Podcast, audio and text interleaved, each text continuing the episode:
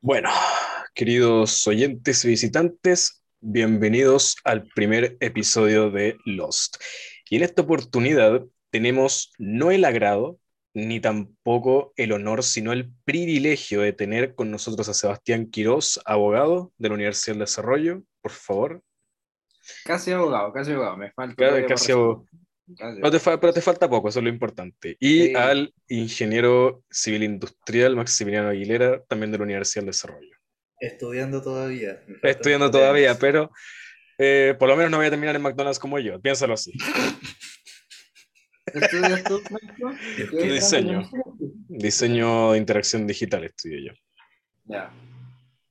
Así que bueno, el tema que nos convoca para hoy día es revisar todo lo que ha estado pasando y lo que va a pasar a futuro con Chile. ¿Cuál creen ustedes que podría ser un posible futuro para Chile? Tomando en cuenta todo lo que han sido los problemas pre y post pandemia, eh, todo lo que han sido las, los problemas del 18 de octubre que han influido también tanto en economía y sociedad chilena.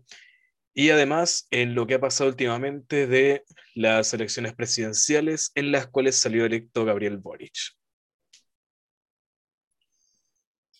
¿Vaya a ir moderando tú la palabra o intervenimos nosotros? Intervienen, intervienen ustedes, es palabra libre. ¿Sí? ¿A que? ¿Yo? Ah, dale, si te, sirve. Ya, a ver. En parte esto me suena a historia repetida.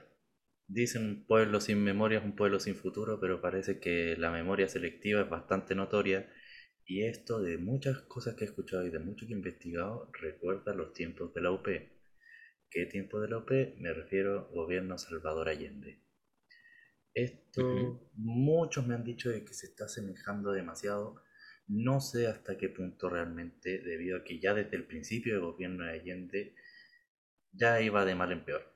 ¿Qué es lo que pasa?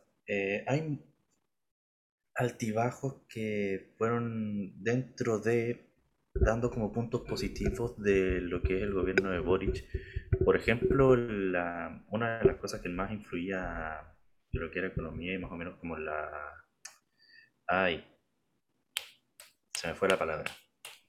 Tranquilo. La incertidumbre, ahí me acordé, era quién iba a ser el ministro de Hacienda. Resultó, resultó ser Mario Marcel, el expresidente del Banco Central, que siendo socialista es una de las mejores opciones que tenía a la mano Boric. Que sinceramente todos hemos preferido a él que tener, no sé, a la Camila Vallejos. no hay por dónde perderse. Eso es verdad. Pero en, lo que es factor pandemia, eh, nadie se fue sin salir afectado. Yo creo que esto fue un golpe primero que todo eh, obligando al avance tecnológico. Hay muchas cosas que avanzaron mucho, muy rápido ahora. Entre ellas, bueno, todos los sistemas sin contacto, lo que es el pago de tarjeta sin contacto se potenció un montón. Todo lo que es la... Hay muchos sistemas de compra que aparecieron sin contacto. Lo que es eh, Uber, Rappi, eh, Corner Shop se fueron empresas que crecieron disparadamente, fue absurdo el crecimiento que tuvieron. Eh, Zoom, que tuvo el 2020, creo que fue con un crecimiento de como el 200, 260% hasta agosto. Hasta agosto un 260% en empresas, o no sé la historia. Otro que tuvo un crecimiento tremendo, Apple, Tesla, SpaceX. Entonces, ahí es donde se notaba quienes estaban más preparados para el futuro, a quienes seguían con sistemas del pasado, y eso hizo que muchos tuvieran que cambiar para poder adaptarse a esta nueva modalidad que puede que sea temporalmente eterno. Esto del coronavirus puede que termine siendo como una gripe que uno se vacuna prácticamente todos los años, y ustedes saben de eso. Entonces, yo diría que Claro, el 18 de octubre nos afectó también en particular a Chile por el tema de la delincuencia. Hoy día estamos disparados. Hoy día yo creo que Seba es el que más sabe, ya que casi que vive en el meollo de, los disturbios. yo vivo en el centro de Santiago. entonces está ahí con todo el disturbio ahí al lado prácticamente. Y si estuviera en, si estuviéramos, no sé, al lado de Plaza Italia, todos los viernes pasa algo. Entonces, claro, fue una mezcla de un montón de cosas que en principio Chile se fue abajo. Ya pues, no solamente por el 18 de octubre, sino que la pandemia lo hizo peor.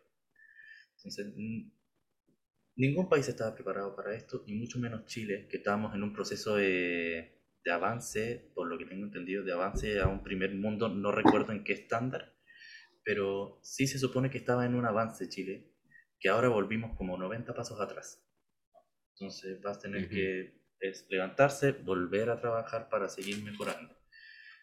Sin embargo, va a seguir estando difícil. Mm, no tengo mucha idea de lo que es la política pública que va a tener Gabriel Boric. Y ese es un tema que muchos dicen algo en la, lo que es la propuesta inicial, la candidatura, y al final otra cosa con guitarra. Boric prometió muchas cosas que ahora que, están, ahora que va a entrar el gobierno se da cuenta de que no va a ser tan fácil y hay muchas que puede que no se puedan hacer. Lo que fue la, la PGU, la Pensión Garantizada Universal, fue algo súper, es algo súper complicado que no muchos, o sea, pese a que dan una idea de cómo se puede pagar, es difícil mantenerlo estable. O sea, primero que todo, es una cantidad de plata absurda porque ¿cuánto se supone que era? Como 184 mil pesos la, la base. Pero la base creo que era alrededor de 180, 182, una cosa así. cerca de esa cifra. Ya. Entonces, pagar eso, considerando que somos chilenos en torno a 16 millones, creo, que están en el sistema de jubilación, no vamos a hacer el cálculo ahora porque incluso yo que soy ingeniero me da pereza. Entonces... Para algo se inventó la calculadora. Claro, pero no, la tengo a mano, así que da igual. Pero la cantidad de plata es absurda. De hecho, no recuerdo cuánto se supone que tomaba del PIB, en torno a 6 puntos. 6 puntos del PIB, ¿de dónde los sacas? Ni el gobierno maneja esa plata. Entonces, claro, también tiene que ver, también, cuando uno lo compara también con la propuesta de Cast, que también del, la, lo que era el programa también se dejaba una deuda también de 6 puntos. Todo al final apuntaba mal. Es bien difícil lo que es disco de plata y mucho más ahora con la pandemia. Y bueno, tampoco hemos tenido realmente un gobierno que diera como el indicio de que esto pudiera salir bien sin tener que recurrir únicamente a los impuestos. Porque hoy día el, gran impuesto de, verdad, el gran ingreso del gobierno actualmente es el IVA. El IVA está en prácticamente todo. Entonces, o al menos eso tengo entendido. Yo creo que el SEA debe saber un poco más. Ahí va. Bueno, por mi parte, por mi parte, y sin quitarte la palabra. No, dale más. Eh, yo, o sea, para tus oyentes y todo, que me conozcan un poquito más, yo hice clases de economía dos años, introducción a la economía, de libre competencia, y este año ya tomé derecho comercial. Y, al menos mi visión de la economía es un poco más eh, hacia la economía heterodoxa, o sea, para que la gente diferencie entre lo que es la economía ortodoxa y heterodoxa. La economía ortodoxa es aquella que se refiere a eh, la economía en términos matemáticos, con gráficos, que si sube la demanda, baja la oferta, o al revés, ¿me entiendes? Es como que más exacto. La economía heterodoxa, por su lado, apunta más a que la economía son procesos sociales y que la economía es una ciencia social y no una ciencia matemática. Por lo tanto, eso se puede... La, economía ortodoxa, por ejemplo, no puede explicar cómo los boletos de Justin Bieber se revientan las entradas y, todos gastan la plata siendo que estamos en crisis. ¿Entiendes? Eso la economía ortodoxa no podría explicarlo porque piensa en términos racionales cambio, la heterodoxa te dice, lo que pasa es que es una ciencia social y hay que entender a la población. Y la población, los movimientos culturales y la historia son lo que van construyendo un resultado económico específico. Por ejemplo, Venezuela. Venezuela no cayó solo por sus movimientos propios, sino porque existía un momento cultural global eh, con un eje comunista potente, potente que apoyaba ese tipo de cosas y que daba alguna especie de esperanza en la época para que se conformaran este tipo de gobiernos. Después de los años 90 eso ya no fue así y más que nada vemos como a unos gobiernos medios locos a los que son derechamente comunistas, tipo Corea del Norte, Cuba, uno los ve como fenómenos raros que quedaron tirados por ahí y que en realidad han ido luchando poco a poco con la, con la pobreza. Entonces, desde esa perspectiva, yo creo que el gobierno de Boric No, a ver, ojalá me encantaría tener una bola de cristal y saber lo que va a pasar, pero de nuevo, Creo que a todos. reitero- claro, re- reitero la idea que la economía, que la economía al menos para mí, y es lo que trato de enseñar yo cuando hago clases, es que no es una ciencia exacta. No es una ciencia exacta y por lo tanto no sabemos lo que va a pasar. Nadie se esperó que el dólar bajara casi 200 pesos, ni yo, ni yo, yo que era súper optimista, nunca me lo esperé y, a lo mejor nos podemos llevar una grata sorpresa. Y eso no tiene que ver, yo creo, con el gobierno de Boric, tiene que ver también con el escenario mundial, porque estamos viviendo actualmente una guerra comercial que es como la nueva guerra fría, que es entre Estados Unidos y. China. O sea, claro, el, el foco se fue hace rato de Rusia, por más que de eso ya no existe. O sea, ahora el foco está en el Pacífico. Cuando Biden retira las tropas de Afganistán, es porque las quiere llevar a Taiwán y a proteger toda la zona del Pacífico, del Pacífico y del Mar de China. Ucrania, Entonces, que ahora está exacto. moviendo las tropas para allá. Bien, más encima a Ucrania. Entonces, creo yo que la economía de Boric podría salir bien si él se porta bien. ¿Por qué? Porque el escenario global nos está beneficiando. ¿Beneficiando en qué sentido? En que China como potencia, hiperpotencia mundial, una nueva superpotencia, quiere darle con todo al auto eléctrico. Y el auto eléctrico quiere decir que van a consumir el cobre de este año y de 10 años más. Y Chile siendo uno de los primeros 3 o 4 productores de cobre, tenemos el cobre vendido de aquí a todos los años que vienen. Eh, tenemos una gran relación con China, tenemos una gran relación con Estados Unidos y esto ya no es como la Guerra Fría de que, ah, me compráis a mí o le compráis a él. No, uno le puede vender a los dos. Y, y de eso Chile puede salir muy bien parado. Muy bien parado. Entonces, yo creo que la economía va a apuntar mejor, no solo por la gestión de Boric, sino de nuevo por el contexto mundial, sociocultural que se está viviendo y que mm, apunta a una economía de mercado, pero mucho más insertada en una economía global, que va a hacer meterse en esto de, de- los nuevos inventos, de las nuevas energías, de, de los autos eléctricos. Entonces, Chile va a tener lucas independiente de que sea una buena o mala gestión, que yo creo que va a tener una mala gestión me puedo equivocar porque la ha tenido extraordinaria hasta ahora. Pero, insisto, insertar la economía en un modelo global, la cosa cambia, porque, por ejemplo, el modelo coreano, si no me equivoco, surcoreano, es, es pésimo, es pésimo, porque es de favorecer a las élites. Y sin embargo, es uno de los países más ricos del mundo. ¿Por qué? Porque el, mo- el movimiento cultural de la época era fortalecer a Asia frente a, a China y, y los países que le colindaban. Entonces, yo, yo creo que va a ir para mejor todo esto y va a ir porque el, el escenario global nos está favoreciendo y ojalá Gabriel Boric lo entienda igual que yo y sepa subirse al tren del movimiento que estamos viviendo. Eso, eso más que nada. Vale, entonces, en, en cierto sentido, tanto eh, Hilera como Seba, ustedes dos concuerdan, por decirlo así, en que no solamente se debe a que pueda haber siquiera una mala gestión y que podamos estar equivocándonos en cuanto a problemas económicos y todo este contexto de la supuesta nueva guerra fría, entre comillas, una cosa mucho más económica, sino que ustedes creen que a pesar de que tanto por Gabriel Boric como por todos los temas económicos que nos han estado sorprendiendo con resultados, ya sea para bien o para mal, yo quiero hacerles una pregunta ahora. ¿Cómo ven ustedes el futuro económico de Chile? Tomando en cuenta solamente la parte chilena, no el contexto global. Si nosotros nos concentramos solamente en Chile, ¿cómo ven ustedes el futuro económico? Es que, mira, si te soy sincero, yo creo que Seba me va, me va a confirmar incluso esto. Chile es muy difícil que dependa únicamente de sí mismo porque dependemos sobre un 50% del cobre. Entonces, Chile es un país demasiado dependiente de un solo producto que se vende al exterior. Entonces, es Ujú. muy difícil hablar de que Chile como contexto interno le vaya bien si es que al producto que más vende a nivel internacional le va mal. Entonces, por ejemplo, el cobre, que, el cobre no sé, a 5 pesos, a 5 dólares el, la onza, Chile se va pero para arriba, el dólar baja un montón, porque eh, esto es para complementar gran parte de lo que es el, el precio del dólar actual en Chile, hay una buena parte que se relaciona con el cobre. Entonces se compensan uno con otro normalmente. O al Vale. menos eso tengo entendido. Sí, sí, Eh. yo estoy totalmente de acuerdo. O sea, Chile no, al ser un país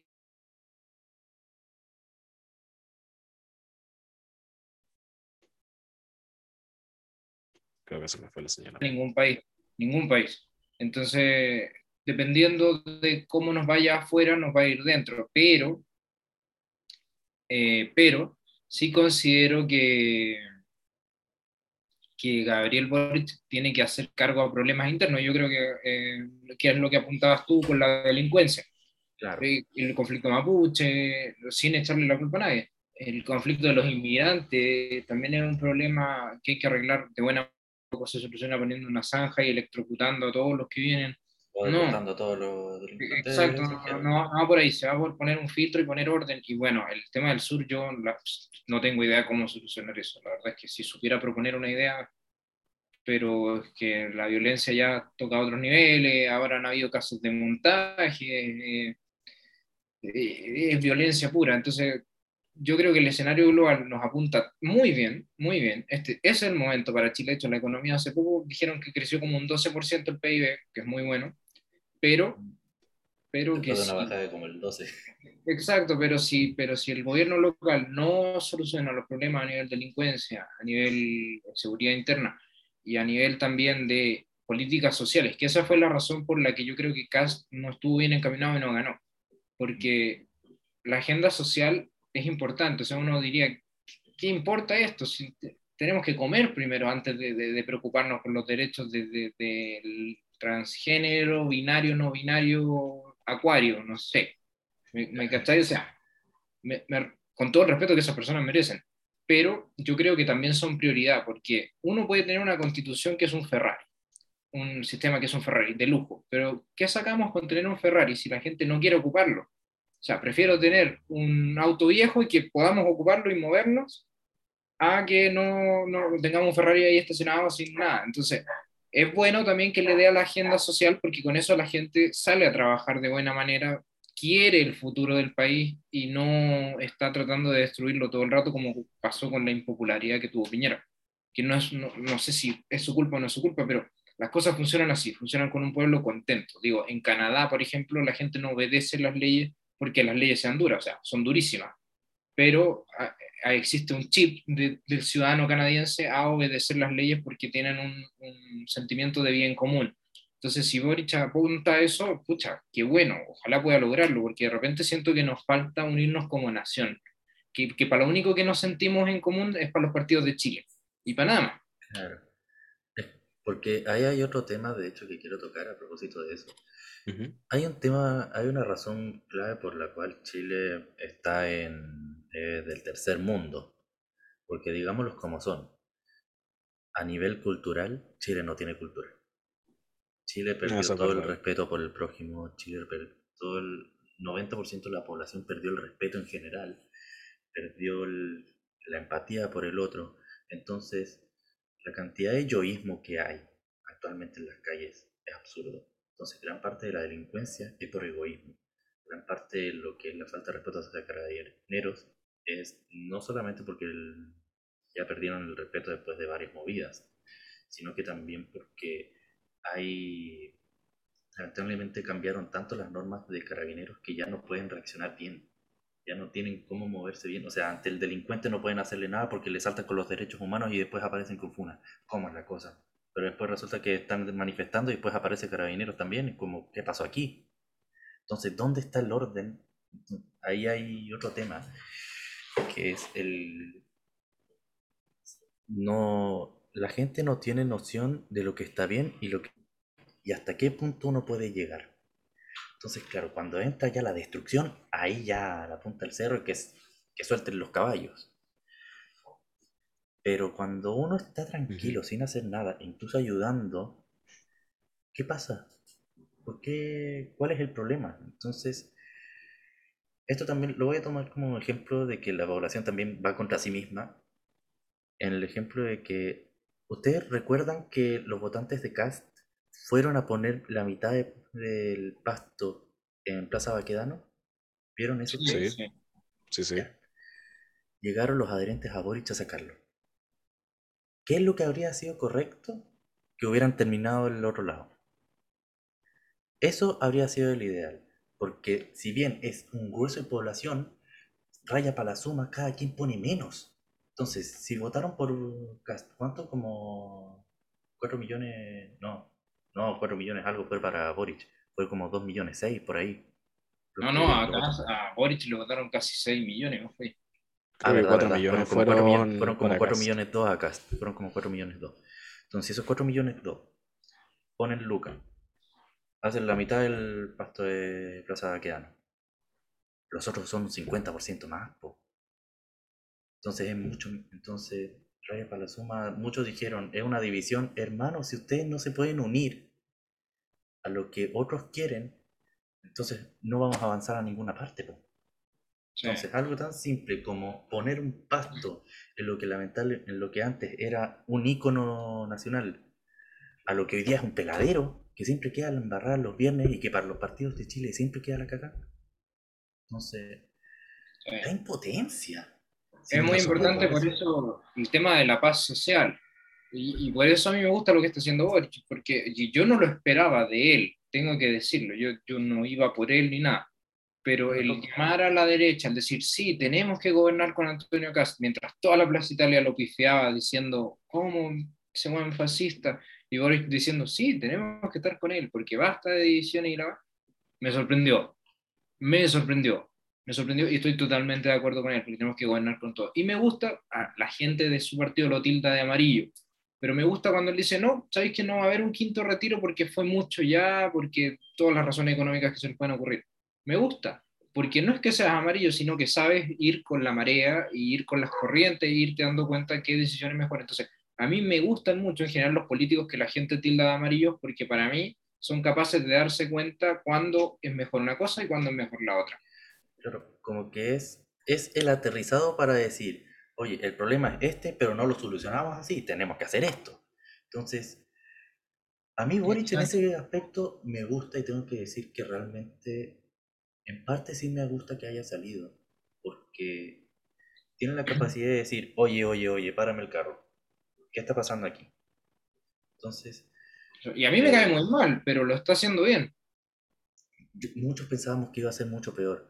O sea, en el mejor de los casos, este va a ser un segundo gobierno de Lagos. Ustedes recuerdan lo que pasó con Lagos, ¿no? Que dentro Sí. de los partidos de izquierda fue lo más derecha que tuvo Chile, fuera de broma. Porque, literal, porque Lagos es socialista. El tema es que Lagos tiene una cantidad de estudios absurda.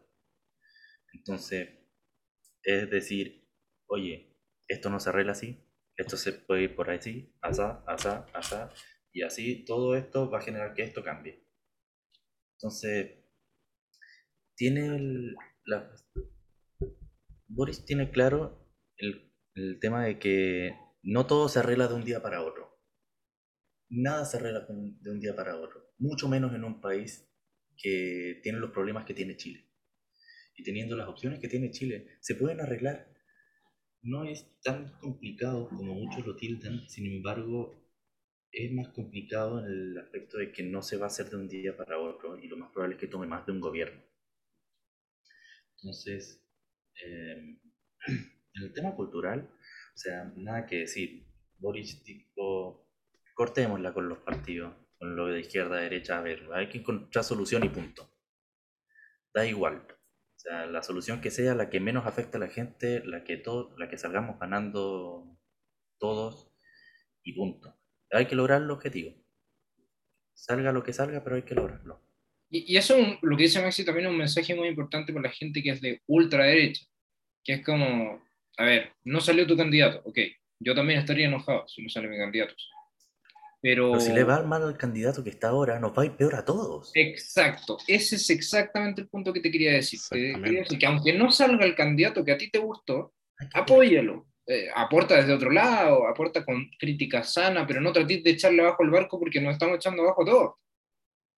Claro, al fin y al cabo eso se reduce. O sea, hoy día desearle el mal a Boric es desearle el mal a ti mismo. O sea, esto es el meme del gato Tom que estaba metiéndole la escopeta al diario y le aparece la escopeta en la cara. Exactamente. Es literal la encarnación, es la encarnación Creo de ese que- meme. Creo que es la mejor analogía que he escuchado hasta el momento. Es que es verdad. Hoy día no podemos apuntar contra un presidente.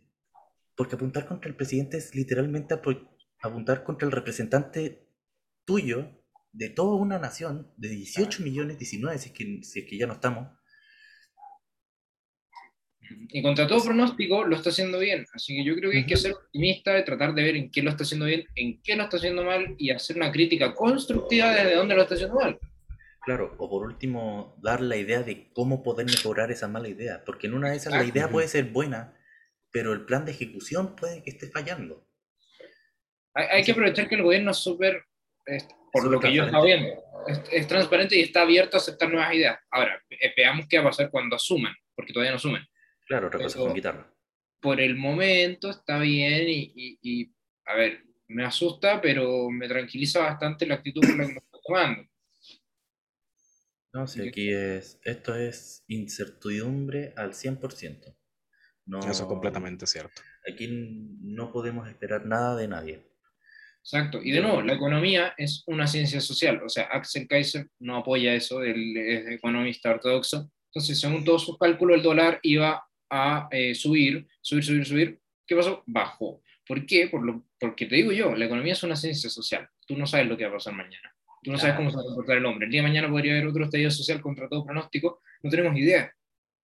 O sea, hay gente muriéndose de hambre, pero las entradas de Bad Bunny se van a vender el día uno. ¿Me entiendes? Entonces, la, economía es una ciencia social, nadie puede saber cómo se comporta, salvo que estudiemos a la sociedad primero. Efectivamente. Yo tengo que decir, recuerdo todavía cuando fue todo el problema de las marchas del 18 de octubre, etcétera, todo esto de los comunistas y que los socialistas y toda la mayoría de personas que había ido que era gente de izquierda. Yo al principio en esos momentos pensaba que lo que se estaba dando era una rebelión no solamente contra el gobierno de Piñera, sino contra la misma ley y que Chile se estaba haciendo un Estado anarquista. Básicamente que Chile ya no iba a volver a ser un país democrático, ah, sino por, por, un tema de que, claro, como todo esto tema de, la, tema de las... Eh, de las quemas de buses, más allá de todo eso, ya era una destrucción tan grande que hubo que llamar a los militares, cosa que eh, no se había visto prácticamente en una, en una marcha supuestamente pacífica como ellos la decían. Entonces, yo al principio pensaba que Chile se estaba volviendo anarquista, que no iba a volver a ser un Estado democrático como lo conocíamos, aunque la verdad de democrático creo que tenía poco. Eh, más que democracia, yo diría que ni siquiera era democracia, sino como una especie de pseudo dictadura por temas de que si lo pensamos desde cierto punto, el presidente no es quien controla el país. O sea, sí, políticamente hablando, el presidente sí es quien controla el país, pero hay un organismo detrás, todo lo que son los ministros, etcétera, y hay alguien más que controla al presidente para que el presidente haga lo que ese organismo quiere con el país. Y entonces salir beneficiado según los ideales de ese organismo. Entonces, toda esa gente tal vez, yo pienso, se dio cuenta de ello y decide no seguir eh, todo lo que son las leyes, no seguir con la democracia. Y yo tengo que decir que en ese punto, en cierto sentido, yo estaba de acuerdo, pero no estaba de acuerdo con el tema de que las marchas tuviesen que eh, ser eh, así destructivas, etc. Yo por lo menos no estaba de acuerdo con eso. ¿Maxito? Sí, bueno, ahí tocaste también uno de los grandes problemas de este país, que yo creo Seba me va a concordar, y es, lamentablemente, el organismo más importante de este país tiene el peor sistema de elecciones, el llamado sistema de Hunt, que es el sistema para la elección de diputados y senadores. Sí, totalmente. Un sistema totalmente antidemocrático donde nadie sabe cómo un personaje como el Florcita Motuda sigue en el Parlamento, siendo que el loco no llega ni a los mil votos. La Pamela Giles, ok, ya, le dieron como 44 mil pasable, pero hay gente que no tiene ni 5.000 ni 10.000 y ahí están pintando el mono. Entonces, yo que hay una parte de problemas de Chile. Eh, un segundito. Adelante. Bueno, mientras Maxi, no sé si Ahí está. Ahí está. segundo. Tranquilo, Maxito. A ver, no sé, mientras está Maxi ahí respondiendo, o no sé qué está haciendo. Eh, voy a... sí, tranquilo. No te preocupes. El tema del Congreso es un, tema eh, especial, pero bueno, la democracia tiene frenos y contrapesos, y es, el, es el concepto de freno y contrapeso, que es un concepto inglés. de que está el ejecutivo, pero también está el legislativo y está el judicial, que también es otro poder aparte, y, y se nivelan, si el ejecutivo hace algo, la Contraloría está encima, está la oposición, o sea, que haya un presidente que a uno no le guste no es el fin del mundo, no es el fin del mundo porque hay todo un sistema listo para frenarlo si es que hace algo malo.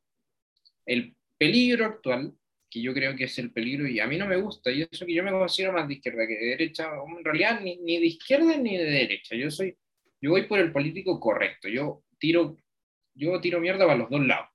Si hay políticos buenos en la izquierda, los aplaudo, si hay políticos malos en la derecha, los aplaudo, y al revés.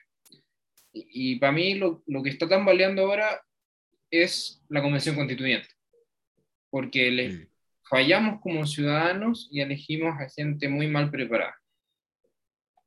Ese, ese es mi punto de vista. ¿En qué estaba Maxi antes de irse? Ah, el, el tema de los constituyentes.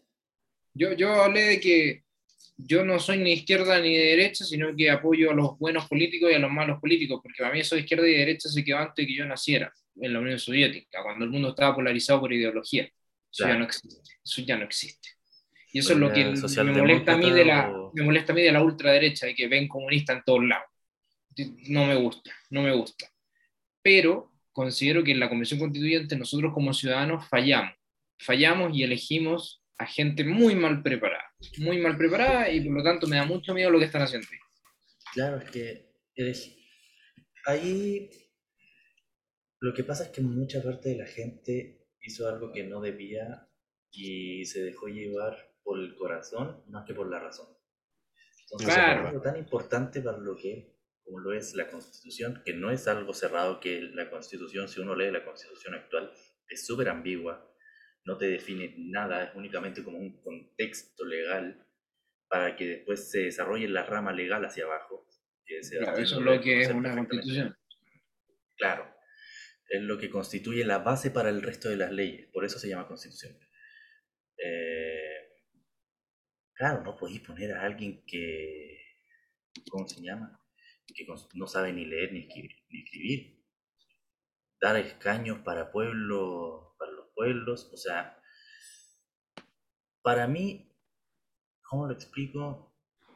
Primero que todo, una falta de respeto por el tema de que, número uno, eh, primero deben tener el apoyo. O sea, de, deben tener la idea clara, deben tener el conocimiento, deben tener la base para poder, eh, ¿cómo se llama? Formar parte de un proceso constitucional. Número uno. Número dos. Eh, ay, se me fue la palabra. Eh, tranquilo, piensa tranquilo. Hay varios pueblos chilenos que no se consideraron. Hay pueblos chicos todavía que existen y únicamente se habla del mapuche. El mapuche ni siquiera es chileno. El pueblo mapuche es argentino. Llegó, de la, llegó por la cordillera. Entonces, que se les considere chilenos a los mapuches, mm, bien difícil porque, otro segundo detalle, los mapuches son nómades, no son sedentarios. Entonces, los pueblos locales hay muchos que los eliminaron los mapuches o que se mataron entre, entre, pueblos también. Pero ponte tú, tengo entendido que todavía quedan algunos onas por ahí. Pero, ¿dónde hay uno en la constitución? Los mapuches, ¿cuántos deben ser? ¿Alguien tiene el número cercano de cuántos mapuches deben haber más o menos? En, no tengo idea, pero por ejemplo yo tengo a mi abuela paterna es de apellido Yantén mapuche. Yo podría haber sacado beneficio, claro, tengo ascendencia. Yo no comparto nada con el pueblo mapuche, salvo la, la ascendencia y la sangre que compartimos la mayoría de los chilenos. Pero no. Eso se ha ido diluyendo con las generaciones. Claro, entonces. Me parece también una falta de respeto para el pueblo mapuche, ya que el pueblo mapuche en sí se tiene que hacer respetar no con estos tontones que se dicen mapuches, pero en realidad son unos asesinos. Yo, esto es únicamente opinión personal, yo creo que una parte de los problemas de la Araucanía no son mapuches, sino que se hacen pasar por mapuches para que no les hagan nada. Eso es opinión personal. Hay algunos quizás hay algún mapuche metido entre medio, pero no es por una lucha del pueblo mapuche, yo creo. Porque si bien el pueblo mapuche era conocido por ser agresivo, depende bastante. Porque hay. Dentro de los mapuches igualmente se dividió bastante el pueblo, por lo que tengo entendido de la historia. Que hay, hay algunos sectores mapuches que fueron bastante más pacíficos, que se establecieron en lugares, pero que no quieren seguir peleando. No quieren seguir es que es verdad, la, solución a quieren cuidar a la familia. disculpa, disculpa, te había interrumpido. Es que es verdad que la, la solución al trato con el pueblo indígena tampoco es la violencia. El tema es eh, erradicar algunos focos y, integrar a los que tenemos, por ejemplo, ascendencia indígena. Yo, nunca me he sentido desintegrado, pero me imagino que hay un montón de gente que sí. Y eso va, por eso, insisto, trasciende a lo que es ser izquierda y derecha y eso es lo que me molesta a mucha gente de, de, ambos bandos que los categoriza como mapuches, así, los, los demoniza y no, no, es, no es tan así. Mm. Claro, que mm. así como existen comunistas buenos, comunistas malos, existen UDI buenos, UDI malos, republicanos que son como oscuros. No tengo que dar nombres porque todos sabemos de cuál estamos hablando. Exactamente. Y otros que realmente tienen todo el corazón para poder ayudar. Entonces, hoy día lamentablemente, como dices, todo sectorizado por sectores políticos. Claro, algunos tienen la, algunos van con toda la voluntad de decir, oye, esto podemos mejorarlo así, así, así. Yo digo de que esto debería tener un sistema como este. Y eso es en parte la razón por la cual siguen, según yo, los partidos políticos, pero toda la vista cambia cuando les dan un poquito de poder. Eso, Entonces, hay mucha gente de la, de la convención constituyente que tenían buenas ideas, que tenían realmente buenas intenciones, que iban con el corazón realmente, pero les dieron un poquito de poder y se juran superiores al presidente. La convención constituyente no tiene ningún poder político. Eso, es, verdad. es algo que muchos no entienden, ni los mismos de la convención. Hay algunos cuantos que saben que es como, oye, nosotros no tenemos ningún derecho para estar diciendo esto. Entonces, corten el huevo. Y se empiezan a pelear entre ellos. Entonces, peor se vuelve porque no avanzan, pierden el tiempo, pierden plata. Entonces, hay, una hay un tremendo botadero de plata para que salga una constitución, un engendro, que mucho se, murró, se rumorea mucho de que puede ser rechazado. Y hasta ahí llegó, y fue el botadero de plata de Chile. Eso es verdad. bueno, pasando eh, a justamente un punto que decías tu Maxito, de que toda la gente está cambia cuando se les da un poquito de poder. Con eso me hace recordar cuando llegó este gobierno de Piñera, que hizo que el voto fuera opcional, que no fuera obligatorio. Ahí entra ese punto, según yo, porque él, el Piñera le dio al pueblo el poder de elegir si ir a votar o no. Entonces ya con eso... Correcto. Sí, también lo encuentro correcto en cierto sentido, pero lo encuentro también un poco incorrecto en el sentido de que después hay mucha gente que viene y se queja de que no salió su candidato y tú les preguntas, ¿fuiste a votar? Y te dicen, no, porque no me interesaba. Entonces no cumplen con su deber cívico y tienen eh, el, ¿cómo decirlo para que no suene ofensivo? No, tienen el gusto y cero razón de quejarse de que el candidato que ellos querían que saliera no salió. O sea, le están dejando la responsabilidad al pueblo y no se pone la responsabilidad de ellos mismos. Por ejemplo, yo, si no hubiese ido a votar por estas presidenciales, yo voté por Cast. Si yo no hubiese ido a votar y no hubiera salido Cast, si yo me hubiese enojado porque no salió, no tendría ningún derecho a enojarme porque no fui a votar directamente. Lo mismo que pasa con la gente de Boric. Si la gente de Boric no hubiese ido a votar y no salía Boric, tampoco tendrían derecho a quejarse. Y aún así, toda esta gente que es votante de Boric, si no hubiera salido Gabriel, habrían quemado el país diciendo no, que esto no puede ser, que porque salió, que esto es un fraude electoral y qué sé yo. Entonces. Fíjate cómo da vuelta. Fíjate cómo da vuelta. Exactamente. La cultura exactamente. De la gente. Les presento el mundo de la hipocresía. Hoy día, si hay algo que tiene Chile lamentablemente y que no se va a poder sacar de raíz hasta por lo menos unos años más, donde realmente tengamos a alguien que pare el carro y diga, córtenme el hueveo, es la hipocresía. Entonces, ¿por qué digo que sea el voto voluntario? Porque si hay gente que realmente quiere un cambio, va a ir a votar. Quien no anda ni ahí, no lo va a hacer. El tema es que después se va a poner a reclamar. Calladito más bonito. Entonces, Exactamente. ahí es donde entra la, la sociedad de la hipocresía. Un pequeño Como percance. 20 cables. Un pequeño percance. Sí, claro. No, lo que tiene que andar con 20 cables ahí. Em, ¿Cómo se llama? Ay, perdí el hilo. Ah, ya. La sociedad de la hipocresía. Eh, tener voto obligatorio hace a muchos votar por cualquier cosa y no... Hay mucha gente que se olvida del voto nulo. Hay mucha gente que se olvida del voto nulo que uno puede literal o dejar voto en blanco o voto nulo.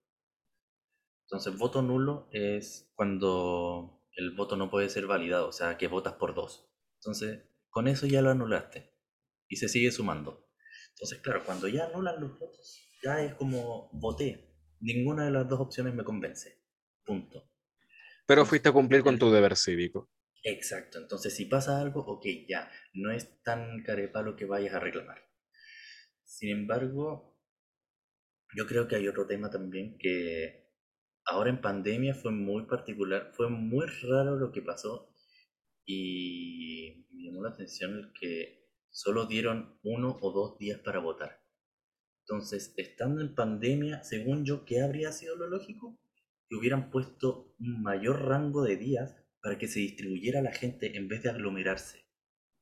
Ese es otro tema, porque no solamente las olas de calor y todo lo que es la pérdida de tiempo, más los problemas de transporte que hubieron en varias comunas, sino que el tema de hacerse el tiempo. Hay mucha gente que perdió muchísimo tiempo. Les pongo un caso, por ejemplo, yo algo que me pasó, experiencia personal de dos votaciones, que estuve por lo menos unas seis horas parado al sol y yo creo que es poco al lado de lo que ha esperado muchísima gente. Recuerdo, habían cámaras mostrando filas de cuadras y cuadras. Yo con suerte creo que la fila de mi local habrán sido con suerte unos 60, 80 metros, cuando otras filas eran kilométricas. Entonces, poner dos días sabiendo la cantidad de gente que llega, no. Yo creo que ahí va otro tema. Yo creo que mucha gente realmente iría a votarse que fueran más días. Porque se pueden organizar mejor, porque implica no gastar mucho tiempo, porque la gente se va a distribuir más. Hay mucha gente que va a ir el primer día, pero después van a ver la fila y es como, hay cinco días más, creo que puedo venir un poquito más entre medio.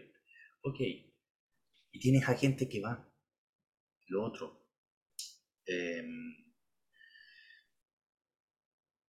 ¿cómo se llama? También por el tema de, lo, de este mismo de los votos, lamentablemente no existe candidato ideal. Aquí siempre vamos a estar en la roleta de elegir al menos peor. Ah, claro. Lamentablemente vamos a elegir siempre al menos peor. Me pongo en el caso, yo en la primera, en la primera vuelta elegí a Sichel. No era el mejor candidato, pero dentro de era el menos peor. Entre a gusto mío. A gusto Está mío. bien, no hay porque ningún Primero problema. que todo, yo sabía que Cast no iba a salir ni de broma. Porque más lo que hablaba Cast de la familia, que la familia, que la familia. ¿Y qué? Hablando de los nueve hijos. ¿Y qué? ¿Qué importa? ¿Qué vaya a hacer? ¿Cómo lo vaya a hacer? ¿Dónde está la seguridad? ¿Dónde están los temas sociales? Hombre.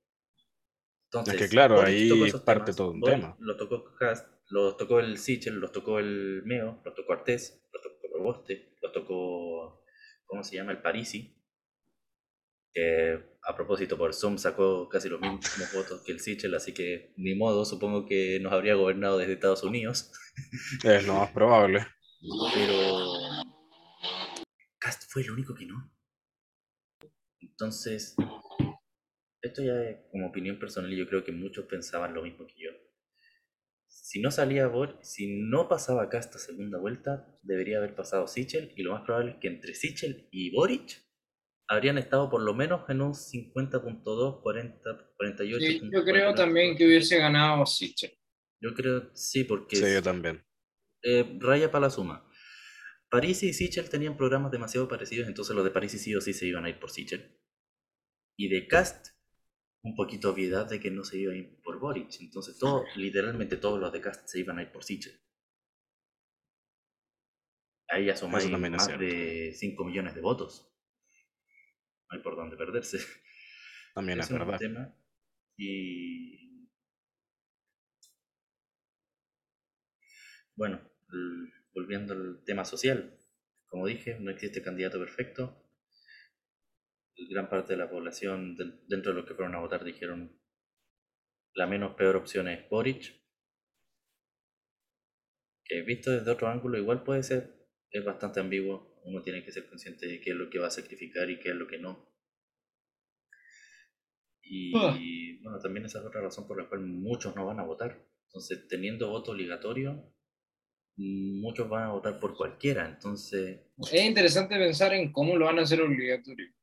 ¿Cuál va a ser la sanción que no vaya a no, votar? se supo- es que ya se supone que antes ya fue obligatorio. Entonces, yo creo que van a volver al mismo sistema que había antes cuando el voto era obligatorio. Ya, pero yo no sé qué les Es lo más seguro. Era multa. Era multa únicamente.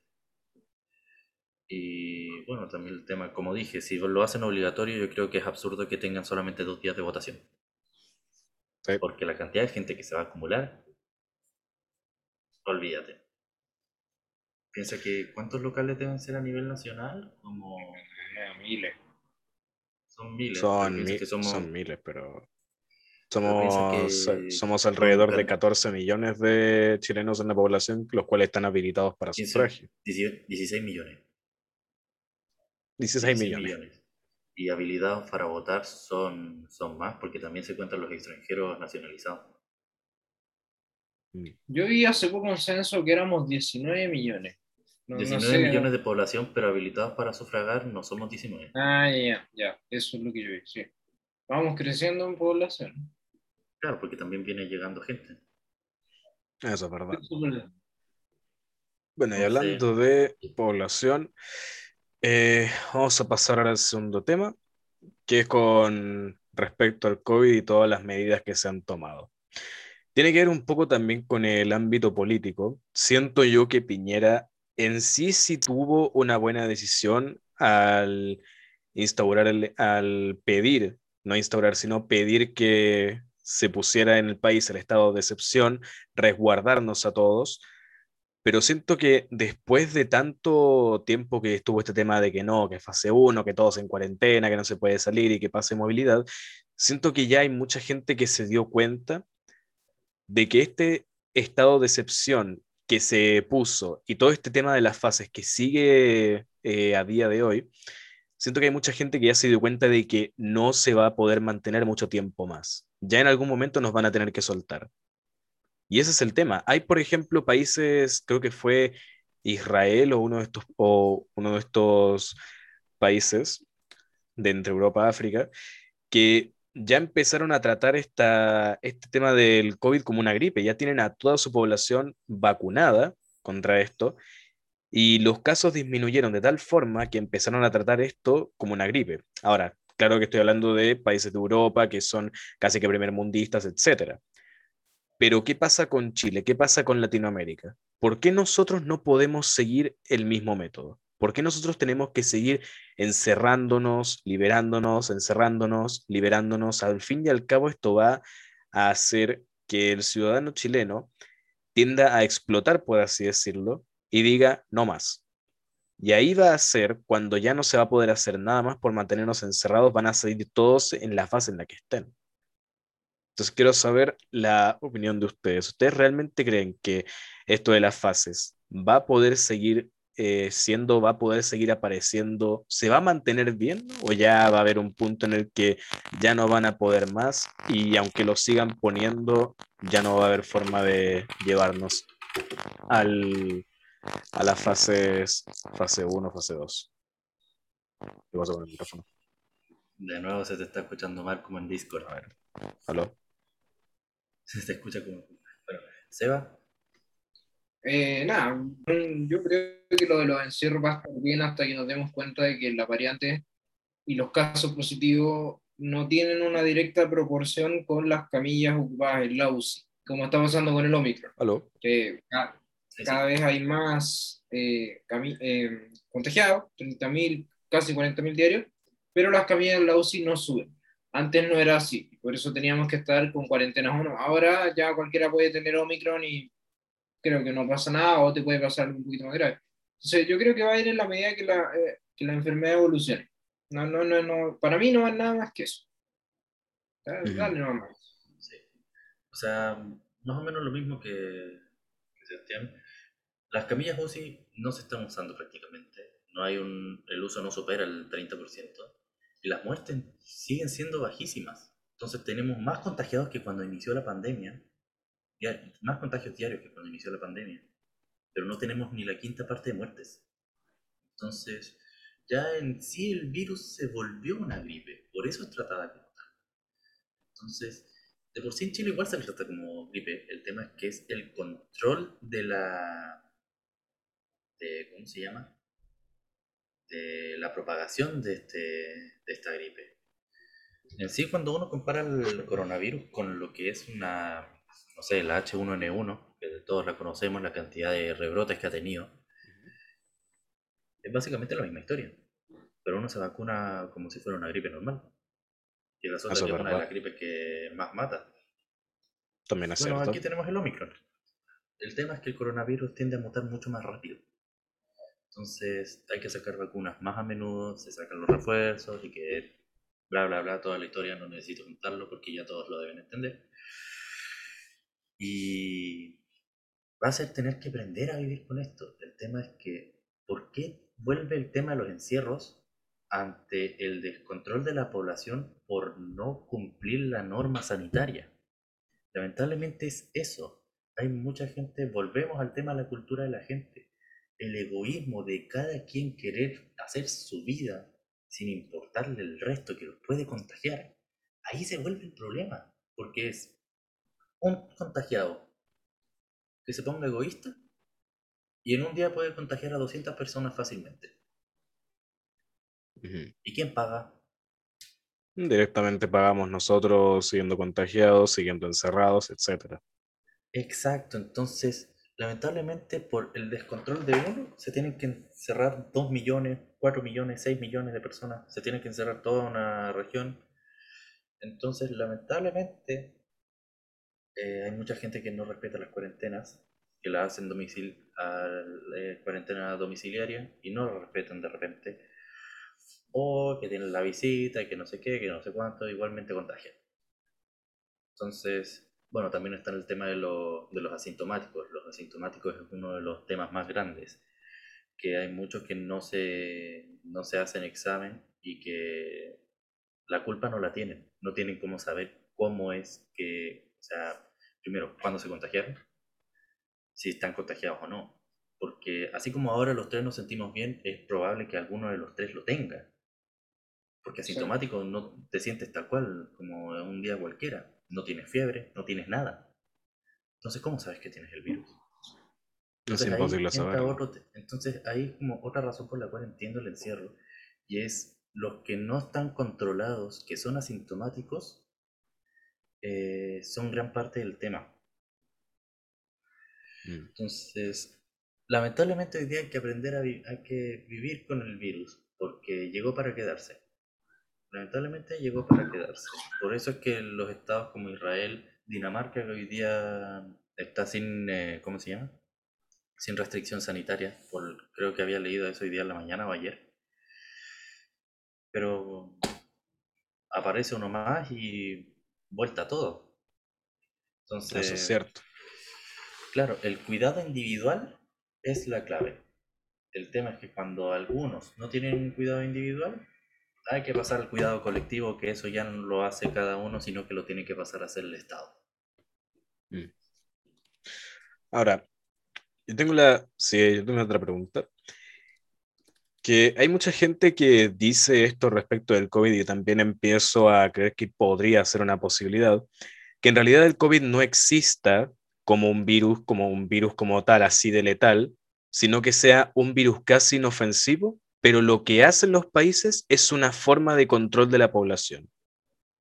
Yo empiezo a creer que podría ser incluso así, porque a pesar de todos los casos y todas las muertes, ¿cómo puedes confirmar que toda la ciencia cierta, que todas las muertes que han habido hasta el momento, por ejemplo en Chile, son realmente muertes por COVID? Te lo muestran como cifra, pero ¿cómo puedes estar tú seguro? No, no, no, aquí salto de manera violenta porque Chile no puede controlar ni sus finanzas y va a andar controlando la población con un sistema de, tan conspiranoico, no. Y por otro lado, los países de donde viene el COVID, no han, más allá de tener controlada su población, han sufrido económicamente terriblemente. Entonces, no, no, para mí esa no tiene ni pies ni cabeza, por donde se lo mire. Yo creo que mejor explicado no puede estar realmente. O sea, es como que me digan que la Tierra es plana. No, eso... eso, eso directamente no tiene explicación alguna, no puedes decir que la ¿Cómo le explicas a la gente? ¿Cómo le dices que no existe un virus a la gente que pasó, que pasó el mal rato, que tuvo familiares que se murieron y que realmente no tenían nada, que realmente estaban sanos? Porque efectivamente hay algunas muertes que las contabilizaron como de coronavirus, pero que no eran de coronavirus, sino que eran otras enfermedades de base. Por ejemplo, gente que murió de cáncer que después, se contagió de coronavirus, pero lo mató el cáncer, pero lo dieron como muerte con coronavirus. Entonces, claro, eso se daba en un inicio también y quizás que se sigue dando ahora. Es una buena, bien probable que la gente que haya muerto ahora haya tenido una enfermedad de base que con el coronavirus falleció. Pero en sí, el coronavirus, esto es algo que tengo entendido de un familiar que me dijo, en sí el coronavirus no te mata, sin embargo, empeora lo mal que ya estás. o sea, el virus no, no te mata, sino que... El virus sí mata. El tema es que la mortalidad que tiene el virus realmente no es tan alta como se dice, sino que hay mucha gente que tenía enfermedades de base, porque en Chile hay un montón de gente, no me recuerdo si era hipertiroidismo o hipotiroidismo, que es una de las cosas más comunes en Chile, y que realmente te puede matar. Entonces, ya tener una, esa enfermedad de base da muchas razones para que mucha gente muera. O sea, en síntesis, el, el efecto del coronavirus, así como un virus, el virus en sí no es letal. Claro, el virus no es letal, pero si tienes una enfermedad de base, empeora esa enfermedad, la hace más fuerte en tu contra. Por esa misma razón a mí me vacunaron antes, recordé. Yo soy asmático, lo digo sí, pues, que no me conoce que está escuchando el podcast. Yo soy asmático. Y me vacunaron antes porque por enfermedad de base, efectivamente el asma me puede matar. Entonces, claro, casos como el mío, gente asmática o gente que también tiene otros problemas como lo es un cáncer, coronavirus lo que va a hacer es la mutación de la... Eh, ¿Cómo se llama? De las células malignas. Y al fin y al cabo se vuelve peor. Entonces puede que incluso te tome otra parte porque el mismo virus empieza a disuadir, se mezcla con ese cáncer y te empieza a mandar a cualquier parte. Entonces, todo se vuelve peor. Entonces, ahí está la gran parodia del coronavirus que me han dicho algunos. Y es que el virus que solo puede que no te haga mucho, pero si está acompañado, ve rezándole a Dios. O ve cotizando una lápida. Por Dios. entonces, en síntesis, el coronavirus sí es real, pero no mata si no tienes una enfermedad de base. O sea, sí mata. El tema es que está más asegurado que te mate si es que tienes algún problema de base. Vale. Claro, hay gente sana que se ha muerto igual un montón de gente sana que se ha muerto igual. El tema es que también depende de qué tan preparado esté el sistema inmunológico de uno. Porque les pongo el ejemplo de mi mamá. Mi mamá literalmente no tiene sistema inmunológico por, un tema de... ¿Cómo se llama? Hasta hace poco se llamaba cirrosis biliar primaria, que también, que efectivamente es un tema con el hígado, no es por alcohol, no es por alcohol, así que no me vayan echando bromas. Eh, Más de las que ya te echamos. No, porque el alcohólico soy yo. no, pero eh, saliendo de joda, hoy día tiene otro nombre, pero porque realmente no es una cirrosis como tal. Pero sí toma un remedio porque no tiene sistema inmunológico. Entonces, sin sistema inmunológico, el virus te va a matar. Entonces, si tienes un sistema inmunológico que no está preparado para algo de este calibre, te va a matar. O es muy probable que te mate. Entonces, ahí está la vuelta de que todo depende del ojo que le tengas. Fin y al cabo, uno puede ver algo de distintos puntos de vista y puede verlo de una o de otra o de 40.000 formas más. Entonces, por ejemplo, una persona sana eh, que se ha enfermado, que ha tenido sus problemas de salud, puede que sienta el coronavirus como un resfriado común. O puede que una persona sana que no se ha enfermado en su vida lo mate. Porque no tiene un sistema inmunológico preparado. Entonces también entra el tema de los antivacunas. Son una buena parte de los que se mueren. Porque no le creen a ni una sola vacuna. Ni siquiera la de la la de la peste porcina. Eso es muy cierto. ¿Mm? Que todo esto, la, la vacuna de la peste porcina era Sinovac. Sí, pues. Entonces, Sí, pues. vuelta donde mismo. Todo al fin y al cabo depende de la gente. Depende de cómo se cuiden, de si han estado enfermos. durante- Todo problema. Gran parte de las preguntas que, me, que nos hiciste antes, yo creo que podemos responderlas con una sola frase. No puedes arreglar el problema de tu grupo de amigos si no puedes arreglar tus propios problemas primero. Gran parte cierta. de lo que es el problema actual de la comunidad es porque no pueden arreglar los problemas dentro de uno mismo. No sé si es que Seba tú lo verás más o menos parecido. No, no, es, verdad, tiene toda lógica. Entonces, es ahora los contagios, ese es un tema. Los, los antivacunas, otro tema. Que los que votan por este, que no por el otro, que después le andan tirando malas, otro problema. Todo al fin y al cabo se reduce al- a la cultura y educación de uno. Sumamente cierto. Bueno, caballeros, eh, lastimablemente se nos ha acabado el tiempo, pero eh, agradezco mucho tanto a Seba como a Maxito que se hayan podido unir el día de hoy. Eh, decir que eh, ambos me han enseñado bastantes cosas que yo no sabía, se los agradezco mucho y espero que a toda la gente que nos escuche también les haya servido todo esto. Así que algún mensajito que quieran decir. No, gracias a ti por la oportunidad y bueno, si que salen a futuro, nos estaremos viendo. Excelente. Eso, a ti, muchísimas gracias por la oportunidad. Eh, sábado nos vamos a ver en otro podcast. Exactamente. Eh, y nada, los oyentes que se cuiden. El virus es bastante, es bastante fácil de contagiarse y uno no se da cuenta. Cuídense, edúquense lo más que puedan, porque si hay algo que falta hoy día, eh, Está como la doctora Polo. que- y eso que el abogado eres tú, pues no. ¡Oh! Es que es la, peor es, que- es la mejor frase que he escuchado. Estaba como la doctora Apolo. Me cagó, Es, es perfecta. Es una frase que que calza sí. perfecto. No, pero sí. Respete para que lo ah, ya. respeten, edúquese lo más que pueda. Tenía razón. No, pero sí, realmente edúquense y cuídense principalmente. Excelente. Bueno, muchas gracias por haber venido y nos estaremos viendo en una próxima oportunidad. Vale, vale.